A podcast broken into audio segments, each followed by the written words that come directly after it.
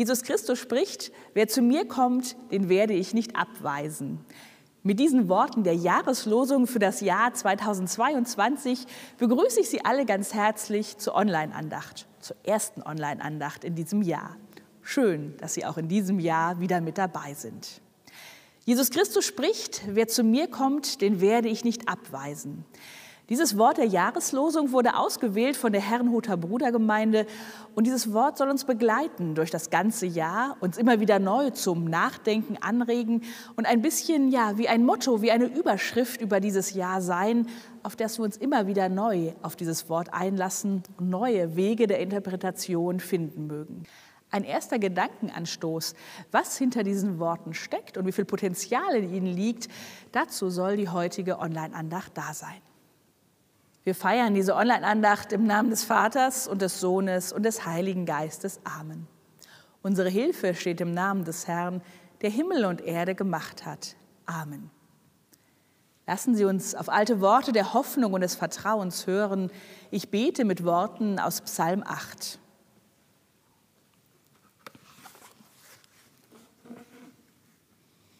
Herr, unser Herrscher, wie herrlich ist dein Name in allen Landen der du zeigst deine Hoheit am Himmel.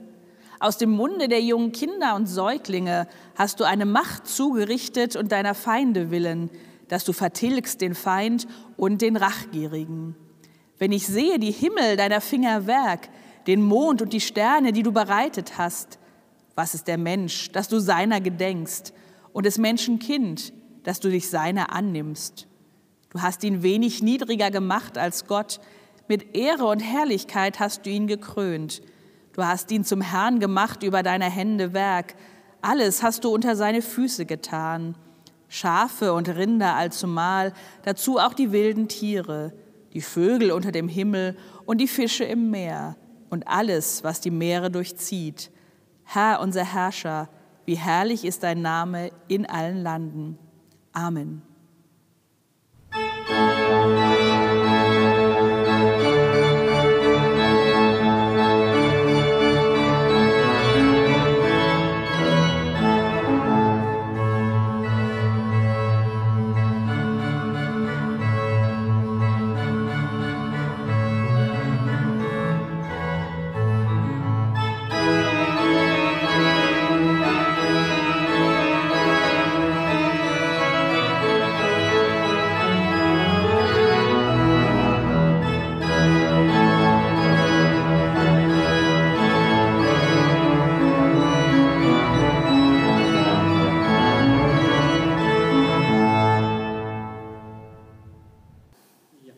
Ansprache 1.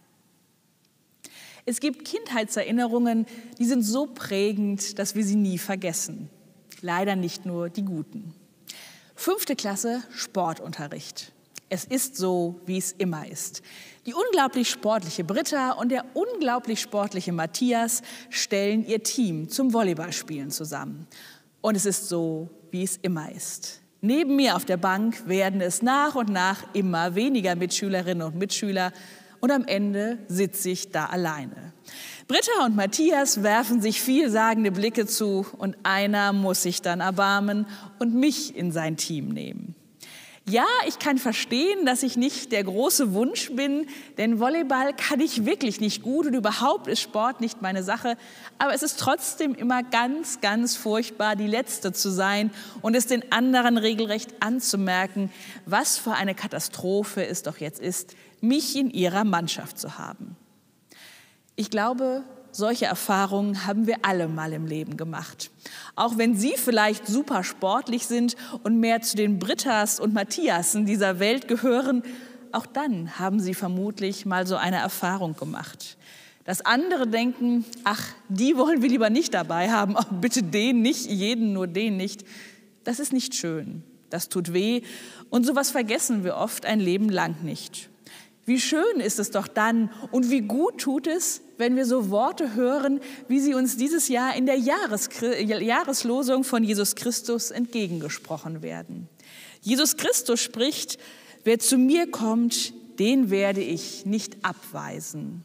Wie wunderbar, wie großartig, ein bisschen wie Balsam auf der verletzten Seele. wer zu mir kommt, den werde ich nicht abweisen.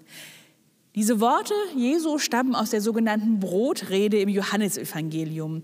Jesus begründet seine Einladung so. Sein Vater hat ihm alle Menschen in die Hand gegeben und alles, was der Vater in seiner unendlichen Liebe gibt, kommt zu Jesus. Insofern kann Jesus keinen Menschen abweisen. Vater und Sohn gehören zusammen, sind zwei Seiten und Aspekte des einen Gottes. Übertragen für uns bedeutet das, diese frohe Botschaft heißt, Gott hat uns Menschen seine Nähe mit seiner bedingungslosen, umfassenden Liebe zugesagt, die über den Tod hinausreicht. Er selbst ist Mensch geworden, so wie wir. Er hat uns die Tore dazu geöffnet. Sein Kreuz ist der goldene Schlüssel zu dieser Türöffnung. Wenn wir denn zu seinem Sohn Jesus Christus kommen, nimmt dieser uns freudig auf und erlebt an unserer Seite unseren Alltag in allen Facetten von Hoffnung, Glück und Leid. Wir werden nicht zurückgestoßen, nicht abgewiesen. Wir sind herzlich, herzlich willkommen und haben noch einen Wegbegleiter für alle Zeit an unserer Seite. Wie wundervoll, besser könnte das Jahr doch kaum starten. Aber auf dem zweiten Blick ist da mehr zu sehen und ganz schön viel, wenn man ehrlich ist. Denn wir alle sind in die Nachfolge gerufen. Alle, die wir zu Jesus Christus gekommen sind oder kommen und nicht abgewiesen werden, sind dazu aufgefordert, als Christinnen und Christen zu leben, es ihm gleich zu tun. Und wie ist das so? Mit uns gilt das auch. Wer zu mir persönlich kommt, den weise ich nicht ab, egal was kommt. Schön wäre es schon. Ich weiß nicht, wie es Ihnen geht, aber ich denke, Ihre Realität ist da manchmal auch eine andere. Abgesehen von den Kontakteinschränkungen in dieser Covid-19-Krisenzeit ist es zwar nicht so schwierig, wenn Freundinnen und Freunde, wenn sympathische und geimpfte Menschen zu uns kommen. Sicher werden wir die nicht hinausstoßen und abweisen. Nein, wir freuen uns ja, dass die da sind. Aber wie steht es mit lästigen und unsympathischen Menschen, mit den Querdenkern? Wie reagieren wir, wenn die vor unserer Tür stehen oder Menschen schlecht gekleidet sind und einen unangenehmen Geruch verbreiten. Was tun wir, wenn Menschen anderer Hautfarbe und eines anderen Glaubens hierher zu uns in unser Land fliehen? Geben wir sie nicht am liebsten weiter, persönlich weiter in die dafür vorgesehene Flüchtlingsunterkunft, politisch weiter in ein anderes Land oder gar zurück in ihre eigene Heimat? Wenn wir zu Beginn des neuen Kalenderjahres immer noch die menschlichen Konflikte an der Grenze zwischen Polen und Belarus vor Augen haben, die Flüchtlingslage in der Türkei, auf den griechischen Inseln, in Italien und Spanien, so werden gewiss im Laufe dieses Jahres noch andere Regionen der Erde in den Mittelpunkt des Medieninteresses im Blick auf Flüchtlinge stehen. Über 80 Millionen Flüchtlinge bewegen sich in den Ländern unserer fünf Kontinente die alle ankommen und nicht abgewiesen werden wollen. Menschen wollen unter anderem ins christlich geprägte und wirtschaftlich gut gestellte Europa auch nach Deutschland kommen und werden abgewiesen. Ich muss die Bilder vom Mittelmeer und von den Notlagern jetzt nicht nachzeichnen. Die Problematik ist sehr vielschichtig, kompliziert und uns hinreichend bekannt. Tatsache ist, Menschen werden abgewiesen, Türen bleiben verschlossen. In der gesellschaftlichen und globalen Wirklichkeit heißt das Grenze dicht, kein Durchkommen, Abweisung, keine Hoffnung und das bedeutet Elend, Hunger und Tod. Diese Realität in unserer Welt ist das Gegenbild zur christlichen Jahreslosung, zu der Einladung Jesu, doch zu kommen und nicht abgewiesen zu werden. Mir machen diese Worte deutlich, wenn ich mir das vor Augen führe, dass unser christlicher Glaube kein Spaziergang am Sonntagnachmittag im Sonnenschein ist, sondern immer neu eine echte Herausforderung für meinen Alltag. Denn es geht nicht nur darum, sich wohlzufühlen, eine Wellness-Religion zu erleben, in der ich mich geliebt und angenommen weiß, so wie ich bin. Nein, dieser Glaube, dieses Vertrauen, diese Hoffnung bringt eine unglaubliche Verantwortung mit sich und die zu leben, verantwortungsvoll zu leben, ist alles andere als leicht. Fragen über Fragen an Sie und an mich, die ein biblisches Wort als Jahreslosung auslöst. Ein Jahr lang kann ich nun um Antworten ringen. Denn Eigentlich gibt es keine einfachen Antworten, vielleicht gibt es sie überhaupt nicht. Ich habe keine weltrettende Antwort und ich befürchte sie sicherlich auch nicht. Aber doch sehe ich sie, die Lichtblicke, überall dort, wo es Menschen gelingt, ihre Türen zu öffnen und auch die Menschen nicht abzuweisen, die man vielleicht auf dem ersten Blick nicht dabei haben möchte.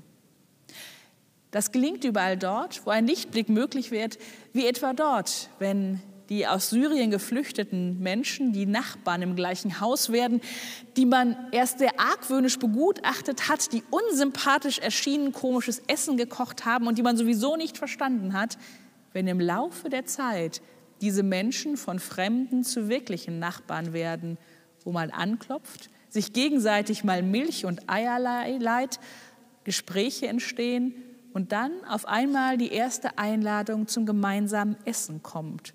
Und dann gemeinsam gekocht, gelacht wird, auch wenn man manchmal noch mit Händen und Füßen kommunizieren muss, um sich zu verstehen, wenn Gemeinschaft entsteht, gar wahrhafte Freundschaft, wo das am Anfang nicht vorstellbar war. Das ist weit mehr als nur ein Lichtblick. Ein Lichtblick ist für mich jeden Mittwoch aufs Neue immer wieder da, wenn 40 Menschen sich an einen festlich gedeckten Tisch nebenan im Ludwig-Steil-Forum hinsetzen dürfen. Menschen, die sonst schnell auch mal abgewiesen werden, weil sie vielleicht nicht so viel haben oder auch gar nichts, aber die willkommen sind und sich freuen und Gemeinschaft erleben, sich das Essen schmecken lassen, aber vor allen Dingen genießen, willkommen zu sein. Auch das ist ein Lichtblick hier und jetzt. Ein Lichtblick ist für mich, wenn die fünfköpfige Familie kurz vorm Durchdrehen ist, weil sie schon wieder 14 Tage in Corona-Quarantäne ist, die Nerven blank liegen und keiner mehr weiter weiß. Und der Nachbar eine WhatsApp schreibt und sagt, schaut doch mal vor die Tür.